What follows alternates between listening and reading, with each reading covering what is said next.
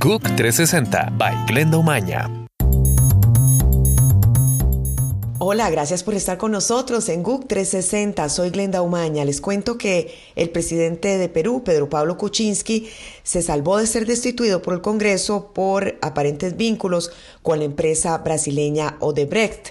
Esto luego de que la oposición no logró los votos necesarios para removerlo de su cargo.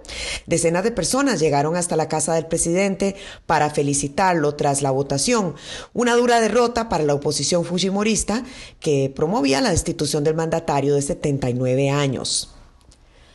La Corte Constitucional de Ecuador autorizó el juicio político que podría terminar en la destitución del vicepresidente Jorge Glass, condenado a seis años de cárcel por recibir sobornos de la constructora brasileña Odebrecht. Sin embargo, el vicepresidente que entró en prisión preventiva el 2 de octubre podría perder su cargo automáticamente el próximo 2 de enero cuando se cumplen los tres meses previstos en la Constitución para declarar su ausencia definitiva. Hoy el Consejo de Seguridad va a votar un proyecto para endurecer las sanciones de Naciones Unidas contra Corea del Norte. El texto busca prohibir la exportación hacia Corea del Norte de alrededor de 90% de los productos derivados del petróleo y ordenar la repatriación a su país de todos los norcoreanos que trabajan en el extranjero en los próximos 12 meses. Los independentistas pues logran una mayoría absoluta de escaños en la Cámara catalana tras las elecciones regionales, aunque el partido más votado es Ciudadanos, partidario de la Unidad de España. Con este panorama, los partidos empezarán este viernes a analizar los resultados y posicionarse de cara a la nueva legislatura.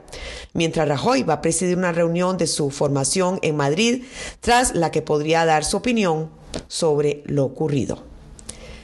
El calentamiento global podría causar un elevado incremento del número de personas que buscan migrar a Europa desde ahora a fines de este siglo. Y es que según lo rápido que ocurra el calentamiento, el número de refugiados en el viejo continente podría crecer entre 28 y 188 el estudio publicado en la revista Science busca mostrar cómo fenómenos climáticos como las sequías pueden propiciar conflictos en el mundo.